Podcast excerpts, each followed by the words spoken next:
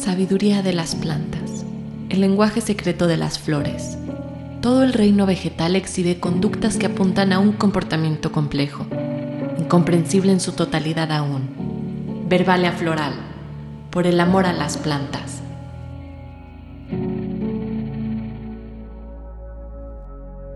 Hola a todas y todos, ¿qué tal? ¿Cómo han estado sus días? Los míos geniales, la verdad, llenos de un tema que quiero platicarles y se llama la jardinería lunar. Voy a comenzar diciéndoles que la luna es el cuerpo celeste que se encuentra más cerca de la Tierra, como ya lo sabemos.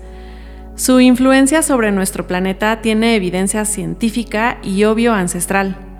O sea, nuestros antepasados estaban increíbles porque ellos usaban el ritmo de la luna para situarse en el tiempo y manejar los periodos de la siembra y la cosecha.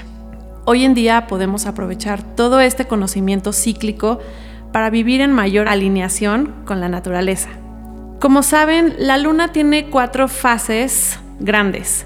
La luna nueva, la luna creciente, la luna llena y la luna menguante. El ciclo lunar completo dura 29 días solares aproximadamente. Y en un año la luna realiza 13 recorridos alrededor de la Tierra. El calendario lunar nos invita a conocer este ritmo cíclico para empezar a registrar cómo impacta en las plantas, los animales y en nosotras mismas. Además nos invita a estar más cerca del pulso natural. Chequen, los movimientos de la luna afectan principalmente las mareas de la Tierra. Por eso, el calendario lunar es utilizado por las personas que navegan, practican deportes acuáticos o viven cerca de los mares. También el calendario brinda información clave para trabajar en la jardinería, agricultura, horticultura, viticultura y un largo etcétera. Un ejemplo es germinar semillas cuando es su mejor momento. O sea, nos preguntamos, ¿en qué momento puedo hacer esto? Y es durante la luna creciente o durante la luna llena. Así que si ustedes tienen un huerto en casa, el calendario lunar puede ser una súper aliada en esta materia. Recordemos también que la luna rige las aguas. Y como nuestro cuerpo físico está compuesto en un 70-80% de agua, también nos afecta directamente. Sin embargo, es muy probable que un ritmo de vida agitado no nos permita percibir esta conexión. Y aquí es cuando el calendario lunar nos invita a recuperar ese hermosísimo vínculo. A nivel energético, podemos decir que la luna nueva es un momento que nos invita a la introspección, a la quietud, a la desintoxicación del cuerpo. Si se fijan en el cielo, verán que la luna está casi oscura y con muy poquita luminosidad. Por eso es un tiempo perfecto para sembrar, literalmente o energéticamente, intenciones, metas o deseos. Aquí el flujo de la savia contenida al interior de los árboles y plantas va descendiendo y se concentra en la raíz.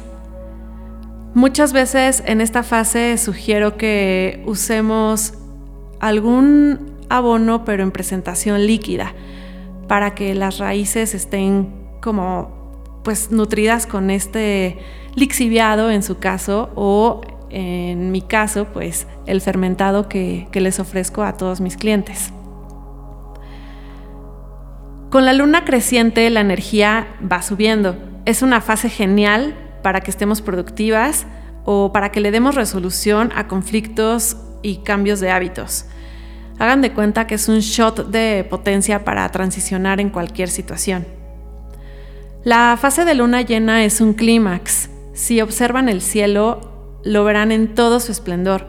Y así también está la energía, toda expandida, plena, intensa. Es un gran momento para divertirnos, comunicar nuevos proyectos y celebrar logros. Aquí el flujo de la savia va ascendiendo y se concentra en las ramas, hojas, frutas y flores.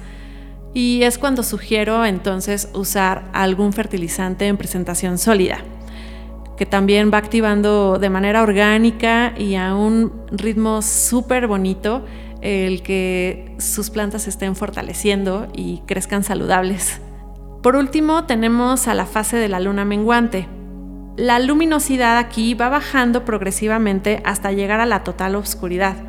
Son tiempos también para reflexionar, descansar y relajarnos. Al igual que en la fase de luna nueva, es un buen momento para desintoxicar nuestro cuerpo, realizar ayunos y consentirnos con exfoliantes, masajes o darnos baños con sales. Toda esta conexión es la que voy sugiriendo mes a mes, fase a fase, ciclo con ciclo a las personas que me conocen, a mis clientes y a mis amigas, porque sí que se siente muy bonito estar alineados a, esta naturaleza. Estaría precioso platicar con ustedes que también nuestros ciclos menstruales están mega alineados con la luna, pero este episodio se concentra justo en el jardín y la luna, así que en otro momento podemos platicar y por fuera de este podcast este hermosísimo tema. Me despido por hoy. Yo soy B de Bamps y me pueden encontrar en arroba verbalia floral y todos los miércoles aquí en este hermoso podcast llamado Verbalia Floral. Bye. Este podcast es realizado gracias al apoyo de Anémona Casa Botánica, diseño con plantas, jardinería lunar y diseño floral para eventos íntimos y sustentables. Encuéntranos en Instagram como arroba anémonacb.